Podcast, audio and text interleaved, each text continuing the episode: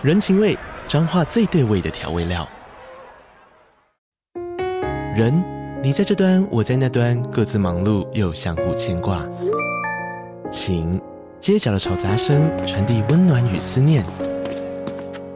味，是从每一个转角飘出的乡愁。这里是彰化县政府 p o c k t 节目《彰化早咖》，我是主持人内克。从彰化大小事各具特色到旅游攻略，透过轻松有趣的访谈，带着大家走进最在地的早咖。准备好了吗？彰化的故事，我们说给你听。以上为彰化县政府广告。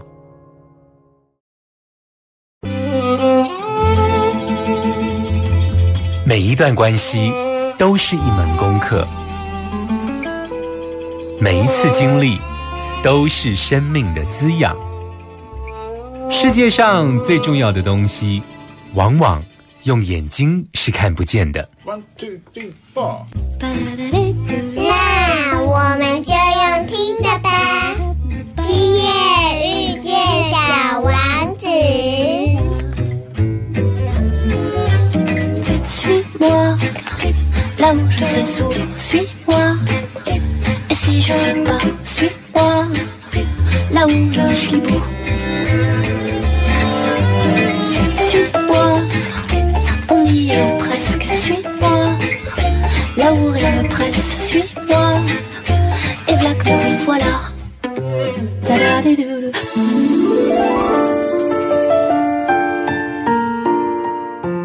欢迎收听今夜遇见小王子每周六晚上八点周日晚上九点阿光会准时在 fm 九九点一大千电台与你相遇哦。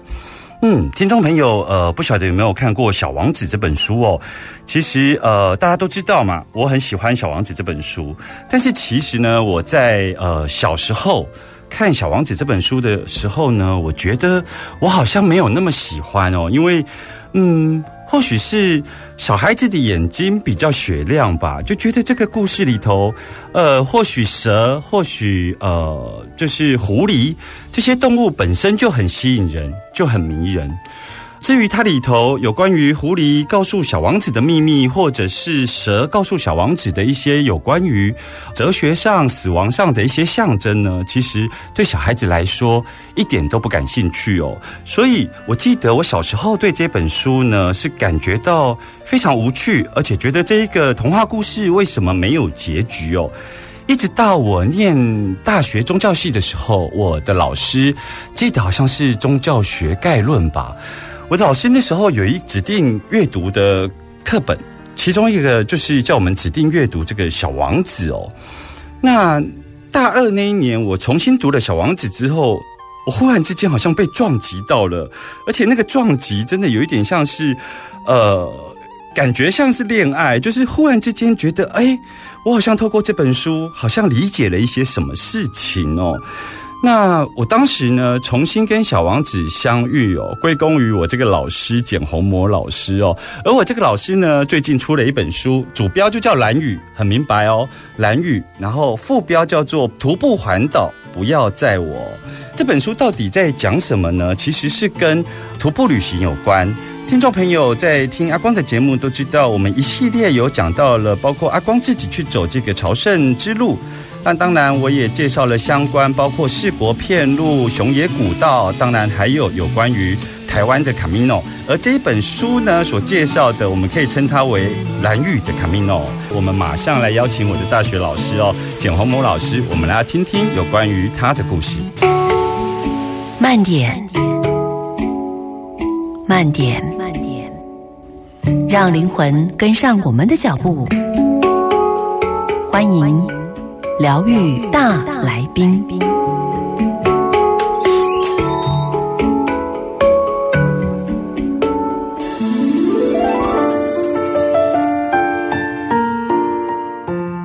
欢迎继续回来疗愈大来宾这个单元哦。我们今天的疗愈大来宾呢，要邀请我的大学老师哦。距离我大学毕业已经超过二十几年喽。呃，再次跟老师相遇，其实是在我走完朝圣之路的时候，老师邀请我回到系上，跟学弟妹分享有关于圣雅各的朝圣之道哦。那今天呢，再一次的邀请老师一起来谈的是有关于《蓝雨》这本书。嗨，老师好，阿光好。老师，呃，你最近出了这本书，叫做《蓝雨》，然后徒步环岛，不要载我。其实，听众朋友应该对于蓝屿的旅行，其实是有很多自私的想法，因为可能是去参与一些海洋活动啊，或者是去那边骑机车环岛啊。老师为什么会带领，甚至后来斜杠出去，好像开始带了很多的团去到蓝屿，而且是用徒步环岛的方式，可以跟我们聊聊，你是怎么样开始从大学教授斜杠出去当一个蓝屿的领队呢？这个应该从大学的部落教学谈起了。嗯哼，你应该也知道，早年老师就一直在武大推原住民的部落教学。嗯，那部落教学的理念其实就是觉得台湾原住民的部落，包括文化、包括环境啊，其实是太独特。嗯，那在台湾的主流社会里面，对原住民实在是太陌生了。嗯，既然我有这个机会呢。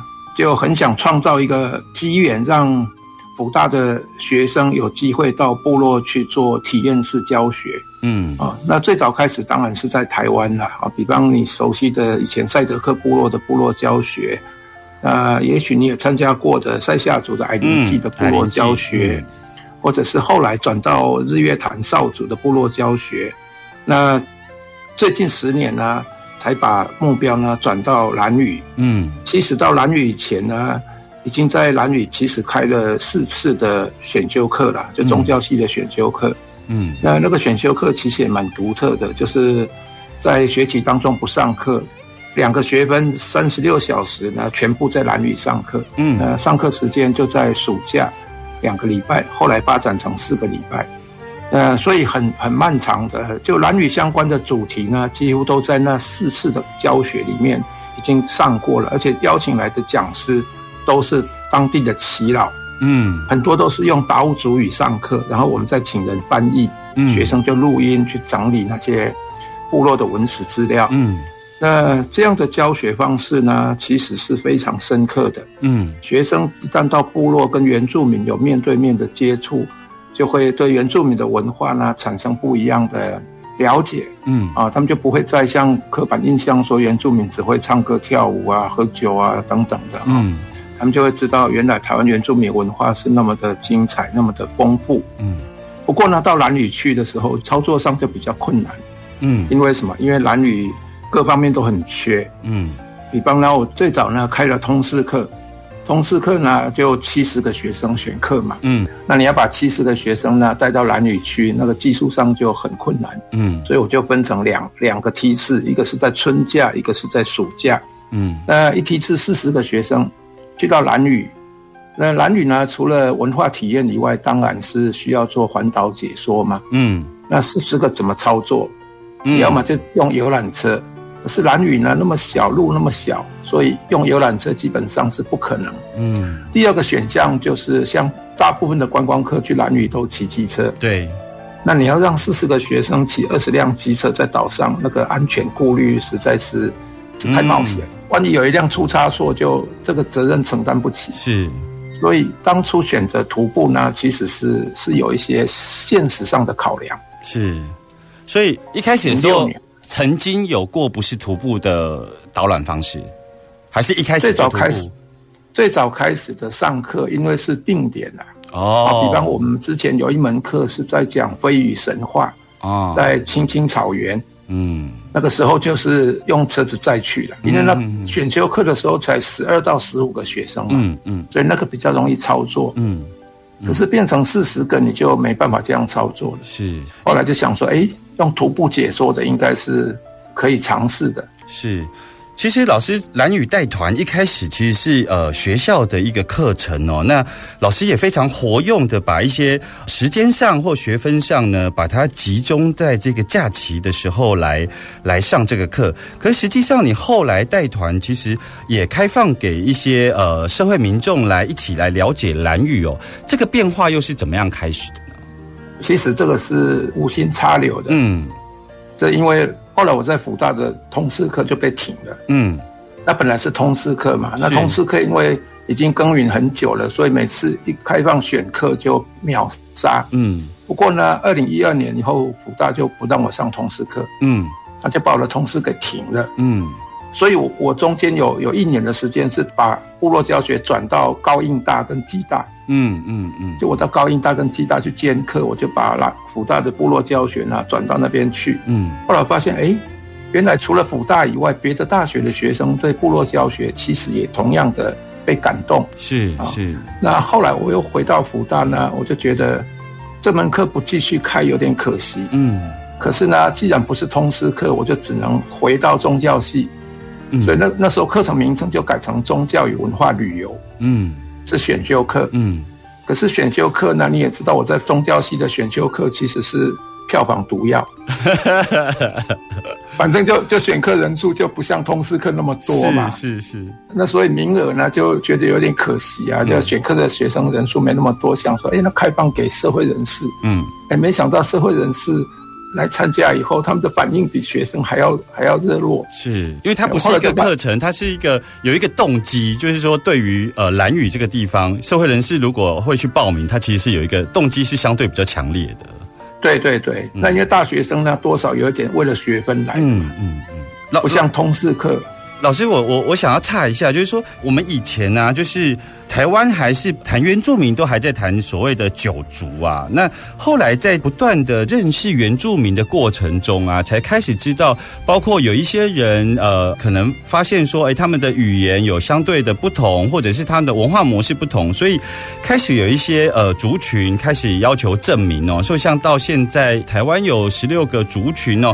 那早期我们在认识蓝语的时候，我们都称。称它为雅美族，后来成为呃，又成为达悟族。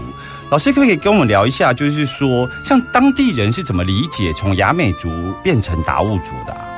一般做研究的都知道，台湾原住民有族名呢，是从日本时代开始。嗯，啊，就日本统治台湾以后呢，日本派了人类学家来做研究，然后对原住民呢进行族群识别。嗯，所以呢，才开始有了族名。嗯，那大部分的原住民族名呢，都是他们族语里面的自称人的那个音啊。嗯，比方我最熟悉的赛德克族的赛德克，嗯，就是他们自称自己是人。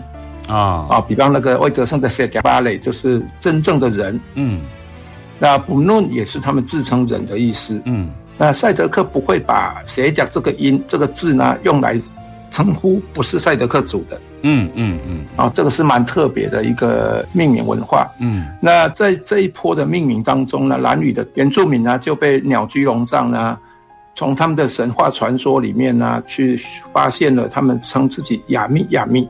嗯啊，雅密在他们非裔神话里面，他们就称自己雅密。嗯，雅密呢，两居龙藏大概就用这个雅密当做他们的族名。嗯啊，因为台湾的九大族几乎都是这样被日本人命名的嘛。是，可是呢，自从台湾的本土意识开始抬头以后，特别是这个本土政权开始，从李登辉时代开始，那后来的扁政府就持续。那就是产生了一个叫做去殖民化的浪潮。嗯，啊，去殖民化这一波浪潮呢，就很多原住民就开始要要主张自己不是哪一族。嗯，那蓝屿的有一批年轻有识之士呢，他们也觉得亚密呢是日本人给的，日本殖民统治政权造成的，是，所以他们不要，他们要自己来命名。是，所以他们就找了达悟语里面的人这个字叫达悟。嗯，所以他们就称自己叫达悟族。嗯嗯。不过这里有一个小小的这个值得讨论的，就是达悟这个字并不只是自称，他们其实称人就是叫达悟啊。所以跟刚刚讲的那个赛德克就不一样，有一点有一点本质上的差异。是，不过好像大家也没有这么的在意，反正就是只能找到这个达悟这个字嘛。是，所以这批年轻人就掀起风潮，他们要自己给自己重新命名。嗯，所以他们就自称自己是达悟族。嗯，不过这个族名在蓝屿岛上并没有取得一致的共识。哦，也就是岛上有部分的部落。就认为他们应该叫雅美族，比方红头。哦，因为红头部落就是我们刚刚讲那一则飞鱼神话的起源地，是，所以他们就很坚持叫雅美族。是，那在我我们部落教学的那个北边的那个狼岛部落，嗯，狼岛部落就是发起达悟族的这个命名的部落，是，所以他们比较多人就认为自己要叫做达悟族，嗯，所以现在我们国家的官方文书。还是称他们叫雅美族，是。不过媒体上呢，很多人就称他们叫达悟。官方文书的意思是指，就政府的官方文书啊，比方教育部的资料啊，政府写公文的资料，他们的族名还叫雅美族。哦，这样跟我跟我的印象完全不一样。我以为官方的一些文书资料都全面的改成达悟了吼。可见呢，我们对于这个蓝语的理解，很多时候是一知半解哦。今天呢，呃，阿光邀请这个我的大学老师来谈蓝语。其实这本书呢，虽然被放在呃旅游类的书籍哦，但对阿光来讲，它其实是蓝语的百科全书哦。回来之后，我们要继续来聊聊有关于蓝语的故事。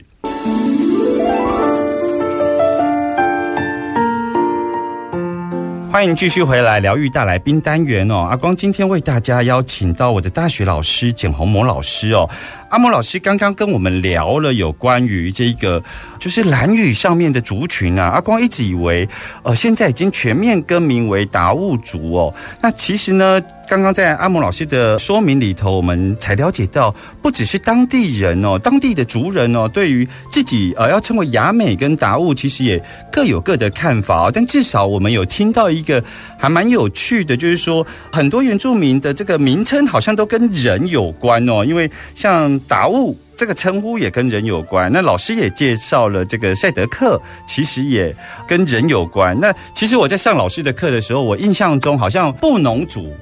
不弄好像也在谈人观哦，所以还蛮有趣的。就是说，很多部落里头对于他们自己族群的认同，都从人这个意识开始解释起哦。不过我要绕回来这本书里头的这个书名哦，这本书的副标叫做《徒步环岛不要载我》。其实很多人现在在路上有时候会看到有一些人在台湾进行环岛，那我们会看到一些有趣的标语，他可能会背着牌子写说：“呃，环岛中。”可喂食，或者是有一些人甚至会把他环岛的动机背在他的背包上面，比方说他可能会讲说：“哦，女友不要我环岛反省中等等哦。”可是呢，就是阿木老师带的这个团呢，他们全部都会穿一件 T 恤，这个 T 恤上面会直接印着“徒步环岛不要载我”，这是不是有什么样的故事典故呢？哦，这件 T 恤是我第一年带学生到蓝屿徒步的时候，就一天走完哦，一天走四十公里是。只是他分两组，一组二十个人，一组向左走，一组向右走。嗯，好，反正就是绕一圈嘛。那路上呢，就碰到很多状况。哦，那达悟族人看到有人走在路上呢，大热天嘛，啊，所以他们就很好心，会过来问要去哪里。嗯，那就要载他一程。嗯，那可是呢，因为徒步是我们的课程的活动之一。嗯，所以就严禁学生搭便车。是。那可是族人呢，就不断的过来问你要去哪里啊？要不要坐？我载你。嗯。那学生呢，就不断的受诱惑。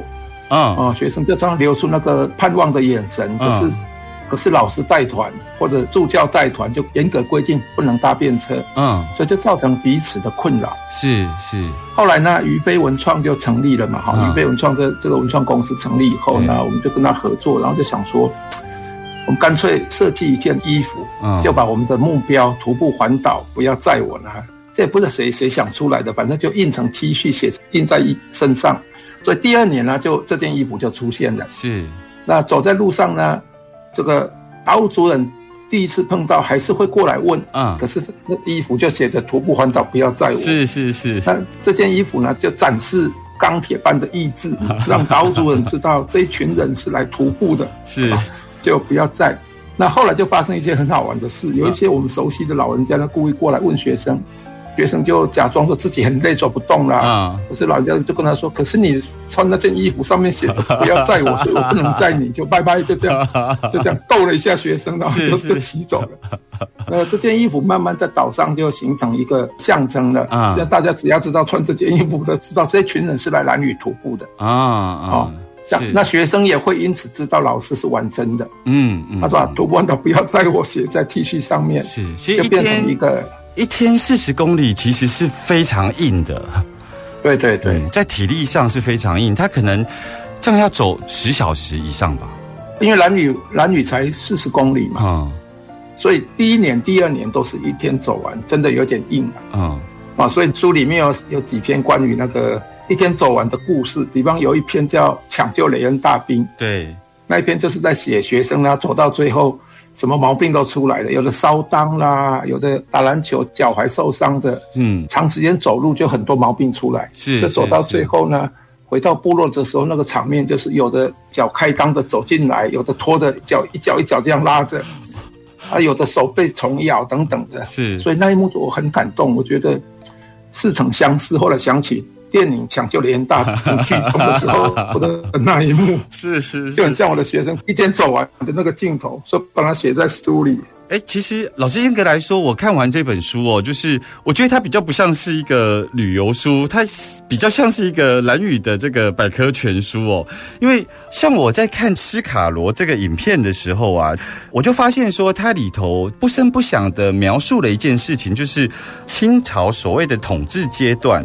名义上好像他统治了全台湾哦，但我们在看斯卡罗这部电影的时候，我就发现说他其实默默的在指称，呃，他好像台南府城以外的国境之南呐，他其实是开放给包括客家啊、闽南啊、原住民啊等等的一些呃呃，在进逐水源的过程中呢，他们可以有他们自己由民间所发展出来的一种管理模式哦，那。蓝宇啊，当时啊，就是什么时候开始有外来种族的接触？也就是说，他是不是有在不同的历史阶段有跟不同的政权的一个互动经验？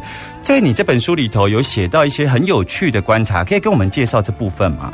关于蓝屿跟这个满清，或者跟过去在台湾这个五大外来政权的互动，其实资料并不多了啊。哦，那比较熟悉的应该有一个文献资料是荷兰人。嗯，啊，荷兰在他们的文献里面曾经提到，荷兰人曾经去过兰屿，然后带走了三个达悟族人，哦，带走了三个兰屿人，嗯，那三个兰屿后来不知道去哪里了，就文献资料就查不到，那三个被带到台湾的那三个兰屿人到底去哪里了？嗯，那后来满清政府呢，是一八七七年才把兰屿划入满清的版图，嗯，就等于是纳入满清的。统治，嗯，可是，一八七七应该已经是满清政府改变对台湾的经营策略了啊。就一八七四年以后呢，满清政府就积极开山抚番，所以把蓝屿纳入版图。不过，也没有正式的派官统治蓝屿，没有，他只是把它划入地图里面。嗯，那文献记载，这个当时的恒春的州县呢，大概去过了，就可能去勘察过。或者可能发现没有太大的利用价值，嗯嗯，就那个岛没有太大的平原可以开垦的啊，所以就没有没有做任何事情，就把它纳入版图。嗯，那蓝屿正式被外来统治呢，是日据时代。哦，而且日本统治台湾的初期也动不到蓝屿，因为当时台湾到处在抗日嘛，嗯嗯，所以从一八九五到一九零二呢，日本基本上是没有动到蓝屿的，他没有力气到那边去了。因为有客家原住民的对，嗯，那蓝屿是单纯的只有原住民单一族群是啊。那一九零三年呢，日本大概因为有一个美船的事件呢，让日本人觉得不管理蓝屿不行，所以他们呢正式殖民统治的官僚体制正式进入蓝屿呢，大概是一九零三。嗯，不过日本统治比较特别，日本人发现蓝屿呢，居然在二十世纪初期，这个世界还有一个。类似新石器时代晚期的岛屿，嗯，男女当时的生活就是都在地下屋，然后他们过着非常传统的那个渔耕的生活，嗯，然后呢，男生就穿个丁字裤，女生就围一片裙子，嗯，上半身也没穿，嗯，啊，就是过得很很原始的生活。日本人就惊为天人，嗯，所以日本人就把它给冻结了，嗯，就不去做太多的破坏，然后呢，保留它，让它成为一个人类学研究的天堂。嗯，所以日本统治五十年，日本派了非常多的专业人士到兰屿去做研究，嗯。去考察，包括有名的鸟居龙藏啦、鹿野忠雄啊等等，你你举得出来的重要的日本学者啊，几乎都去过兰屿。是，那兰屿被研究的那个能量呢，我看是应该是台湾原住民最多的。嗯，就从日本时代开始，一直到今天，是兰屿所特殊性产出的研究的量能，嗯。包括人类学，包括植物，包括地质，包括生态，包括气象等等的，嗯。非常非常的多样。嗯，因为它地地理位置的独立，还有它的那个文化的特殊性，对，独特啊，它的地理位置的独特跟它的人文的独特呢，日本政府就很清楚，是，所以日本政府只有在那边设了一个设了这个里番的，就像其他原住民地区一样，嗯。啊，他在红头红头设了，然后设了两个班统教育所，嗯一个在红头，一个在东青，嗯那就设了一个气象站。嗯那到太平洋战争以前，在那里设了一个电报局，嗯就其实很少去改变它，嗯就保留它的原来的样子。嗯。其实，在老师的这个描述过程中啊，呃。开始会有相对的文献记载的时候，都是关于台湾岛的统治有相对的稳定下来之后，才有蓝屿的相关文献被记录下来哦。包括老师刚刚在讲说那个呃屏东县啊，或者是说呃满清对于台湾的统治，或是日治时期对台湾的统治，都是台湾岛它稳定下来之后才有蓝屿。但实际上，包括大航海时代啊等等的，其实应该会有一些其他族人或其他外国人会去过呃兰屿。这个不晓得在他们兰屿当地有没有这样子的谈法呀？蓝屿比较多的口述资料是在讲他们跟巴丹岛的关系了，哦就他们跟菲律宾巴丹岛的往来，是是，因为他们毕竟是看起来应该是同文同种的族群是就菲律宾巴丹北方的那几个岛屿嗯跟兰屿应该是同一系列的。嗯嗯啊那以前在文献上很少看到，因为他们是没有文字的民族嘛。嗯。不过呢，我有一次在台东的大龟文王国，嗯。就是台东南端的那个大武啊那一带有一个，他们自称是大龟文王国的，嗯。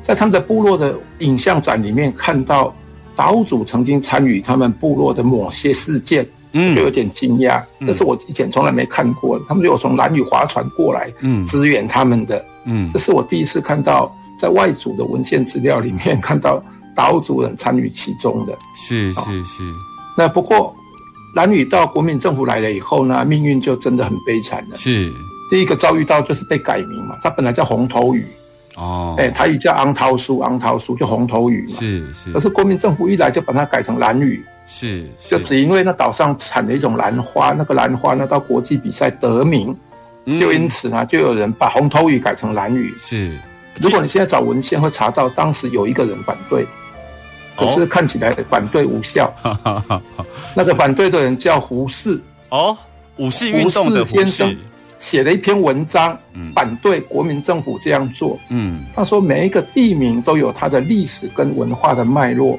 嗯。你不能因为它产了兰花，你就把它改名叫兰屿。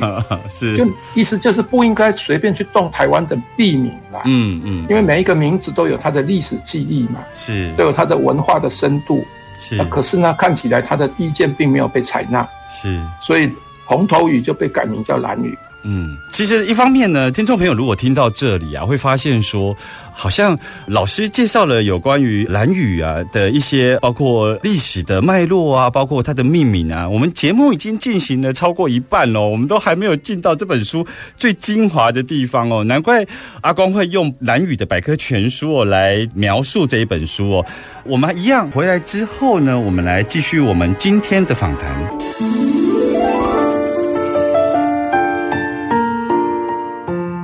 继续回来，我们疗愈大来宾单元哦。阿光今天跟我的大学老师阿蒙老师、哦、来谈有关于他最近出了一本书，这本书叫做《蓝玉徒步环岛，不要载我。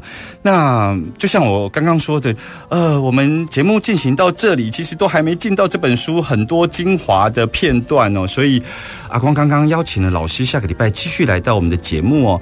那我们持续来问阿蒙老师，就是说，呃，你在书里头有谈到哦。兰屿又被称为基督之岛啊，其实呃，兰屿它有它文化上的特殊性哦。那到底兰屿岛上啊，它的宗教情况又是如何呢？兰屿它原来跟台湾原住民一样，都是有自己的传统信仰。嗯，那不过呢，兰屿在二次大战以后呢，基督宗教因为日本战败了嘛，所以日本对原住民部落的管制。就解禁了。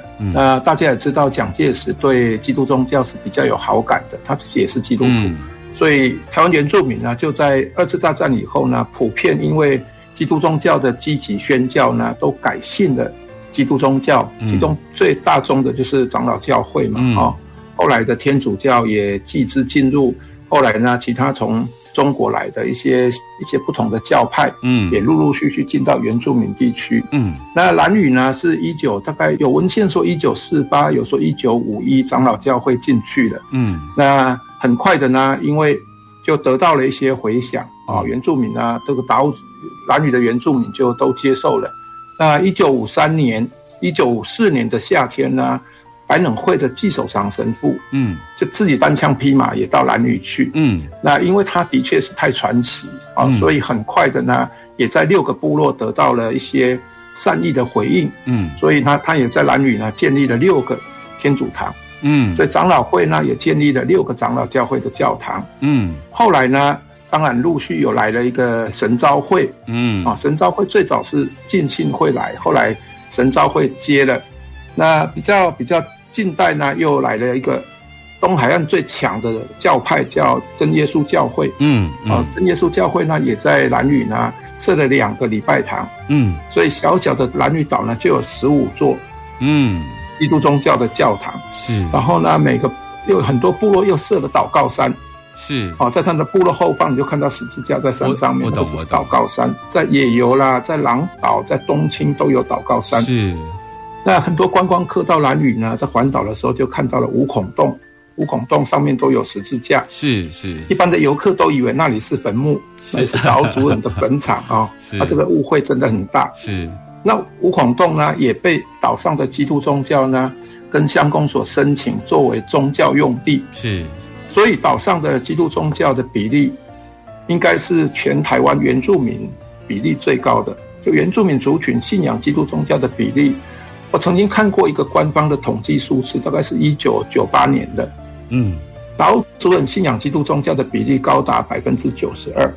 哦，就以他的人口数来讲，有百分之九十二的人，百分之九十二是信仰基督宗教的啊。嗯，所以呢，我第一次看到资料写着是纪守长时代，他就在白冷会的刊物里面提到蓝屿属于基督。嗯，哦，他就觉得蓝屿应该是属于基督的一个岛屿。嗯。那基督之岛呢？我在书里面提到，在二零零六年，当时的乡长办了一个全乡的联合公年祭，嗯，很盛大的。然后呢，会场就挂了一个高空气球，嗯，高空气球上面就写着“基督之岛”啊。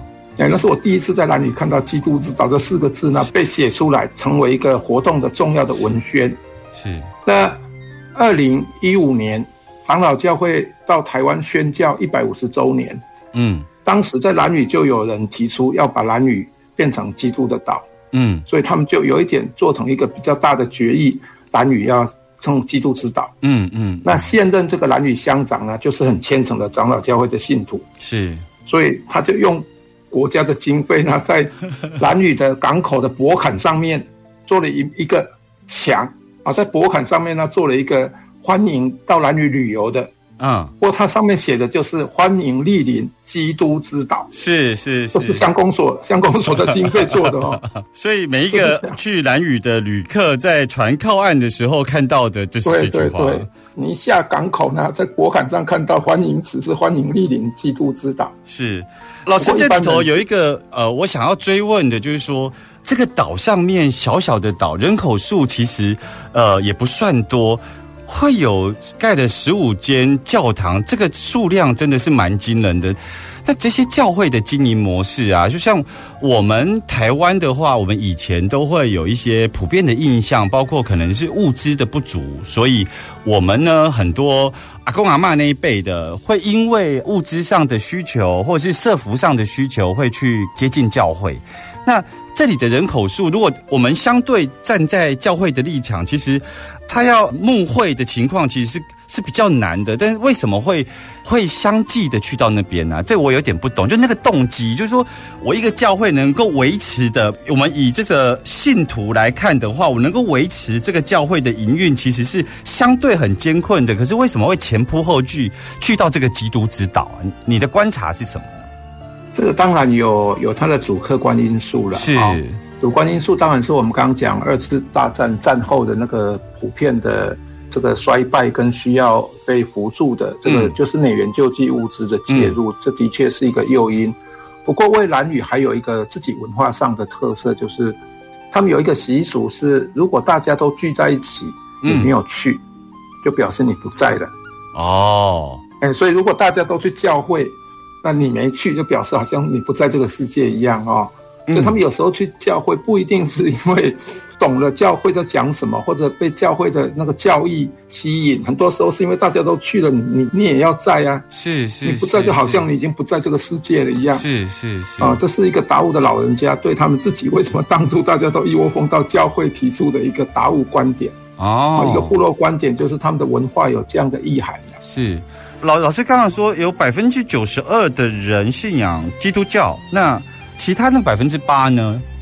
百分之八有的没有特别的信仰，或者是有的已经到，因为这个调查是已经很后面了，是，所以有些可能来台湾以后呢就改变了。在你的书中有有有有提到说不同的，在你的书中有提到说，呃，除了十五间教堂以外，唯一一间是汉人的宫庙，它是奉奉祀什么神呢？那个是什么信仰？去到南屿。其实唯一的汉人公庙不止一个，不过二十年前我刚去的时候，岛上还有一个土地公庙。土地公庙，但是汉人后来土地公庙就在二十年过程当中，后来土地公庙那个神就不见了。嗯，庙还在，后来庙就颓废了，后来庙也不在了，那个围墙跟地基还在，后来连围墙也不在，地基也不在了，剩下果坎还在。是，所以很少人知道南屿曾经有土地公庙。嗯。那现在唯一的那座民间信仰的庙是在外来人口最多的红头部落，是。因为红头部落早期就很多乡公所的公务员都汉人嘛，嗯，或者外来的警察就汉人，所以他们在那里立了一个公庙，嗯，那公庙呢应该是瑶池金母，瑶池金母，对对，应该是慈惠堂的系统，是是是，就从呃，因为他那个慈惠堂起家也是从花莲，花莲花东，所以就是从花东过去的，嗯，OK，对。今天呢，我非常谢谢阿姆老师接受阿光的访问哦。其实今天的节目只是做了一个开头哦，所以下个礼拜我们持续的要来访问呃我的大学老师简宏谋老师哦，我们要来持续谈一谈有关于蓝雨的这本书《徒步环岛不要载我》。小王子说：“我不愿意人家粗心大意的读我的书，因为在这些记忆记下来的时候，我承受了太多太多的悲伤。”我们下周见喽，拜拜。